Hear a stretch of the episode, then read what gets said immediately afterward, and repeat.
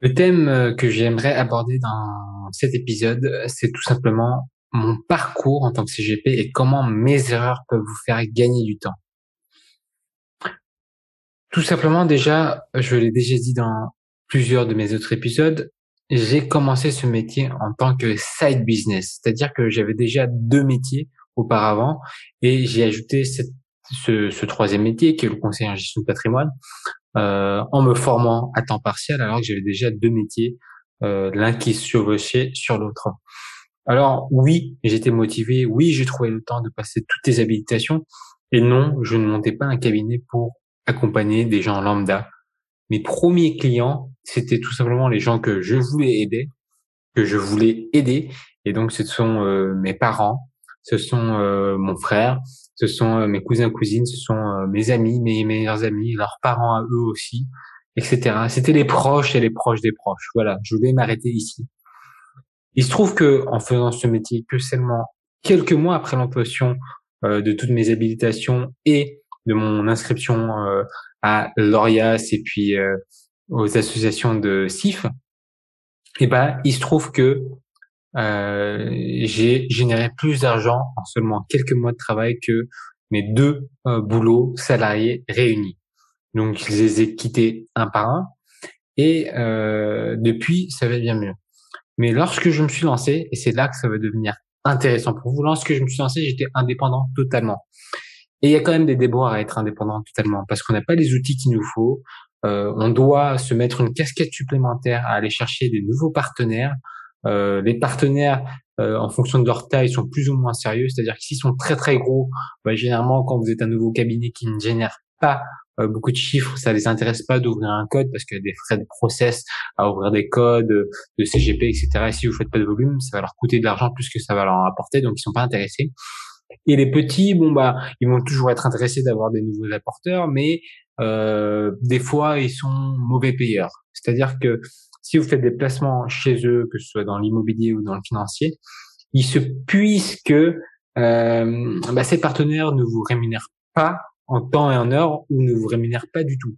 Et comme ici que vous êtes un, petit cabinet, bah, ils, savent aussi que vous n'avez pas beaucoup de moyens euh, pour les attaquer en justice ou quoi que ce soit et euh, euh vont euh, étouffer euh, ce, ce chèque-là euh, pour euh, leur propre compte. Et ça, ça arrive très souvent. Donc, pour toutes ces raisons-là que je viens de citer, et puis surtout au niveau outillage et réglementaire, euh, bah, j'ai décidé de rejoindre un réseau.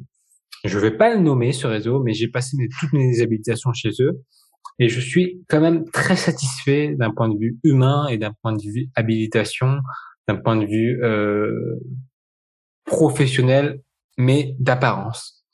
Puisque par suite, euh, lorsque euh, j'ai décidé d'avoir, parce que je me considère comme indépendant, on est d'accord, sauf que euh, il se trouve que on n'est pas vraiment indépendant parce qu'on n'a pas le choix sur euh, les frais d'entrée qu'on met, on n'a pas le choix des produits qu'on veut mettre euh, ou conseiller. Bref, c'est un peu bizarre. C'est un c'est un mix entre le salariat et le réseau. Enfin, c'est pas très très sain il y avait un système euh, où euh, il fallait demander euh, l'autorisation au mentor, au mentor du mentor et au mentor au mentor du mentor du mentor sur sur huit niveaux pour avoir une dérogation de, de frais parce que sinon c'était compliqué.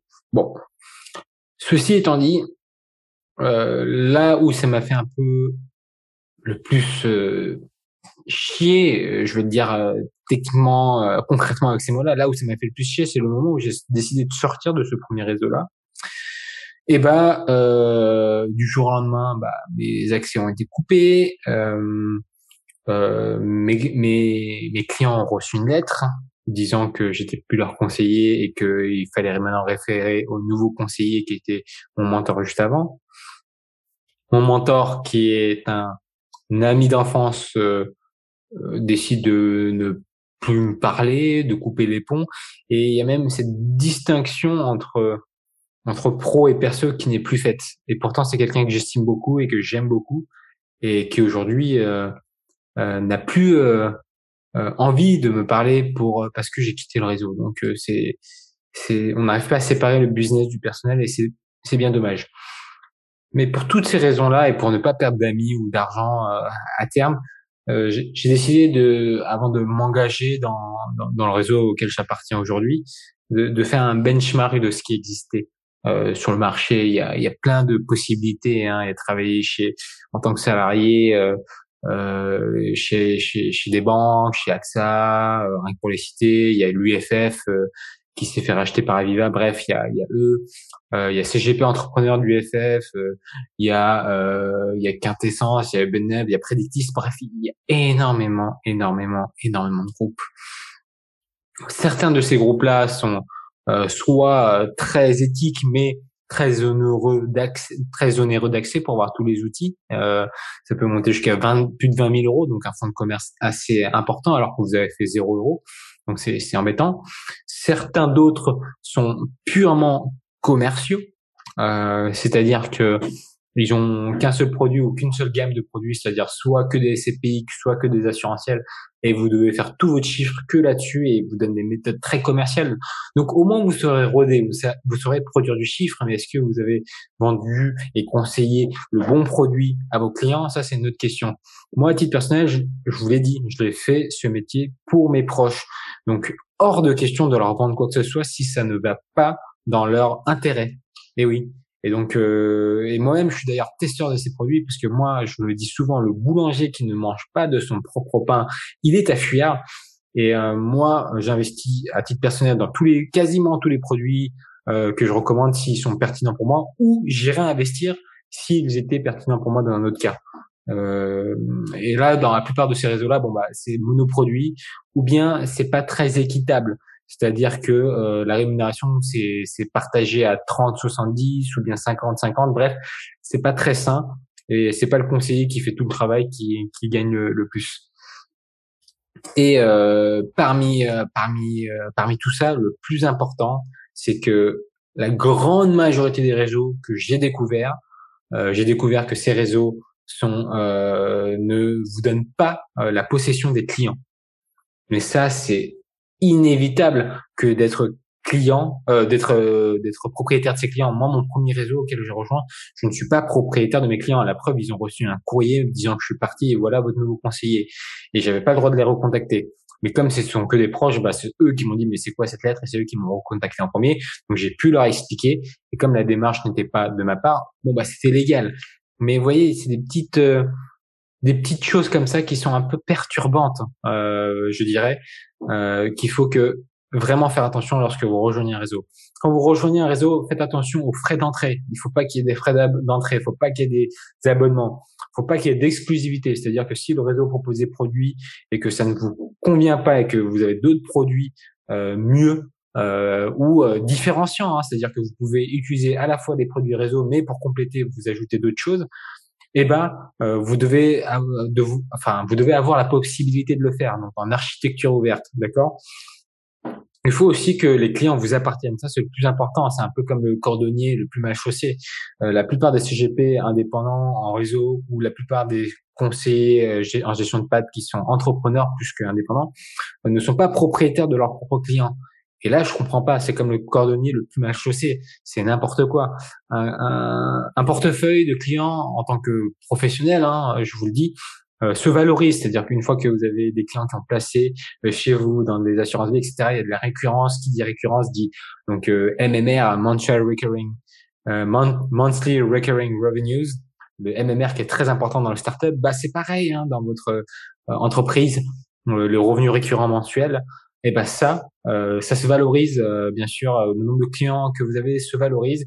Et quand vous partez à la retraite, et eh ben vous pouvez revendre ce portefeuille en même au même titre qu'une infirmière libérale qui revend sa patientèle ou un médecin ou bien un ostéopathe. Peu importe, c'est pareil. C'est votre fonds de commerce. Donc si vous n'avez pas vos clients, bah déjà vous faites une croix sur la valorisation des années que vous allez passer à travailler là-dessus.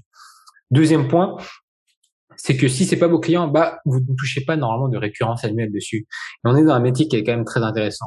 Ok, on gagne pas beaucoup au niveau de la souscription, les frais de gestion sont bas, on, ne gagne pas beaucoup, mais on a un avantage, c'est que plus on, fait ce métier-là dans le temps, plus on gagne de l'argent sur le long terme, parce que votre portefeuille grossit et on gagne de l'argent. Bon, c'est timide au départ, mais plus on avance, plus ça devient intéressant.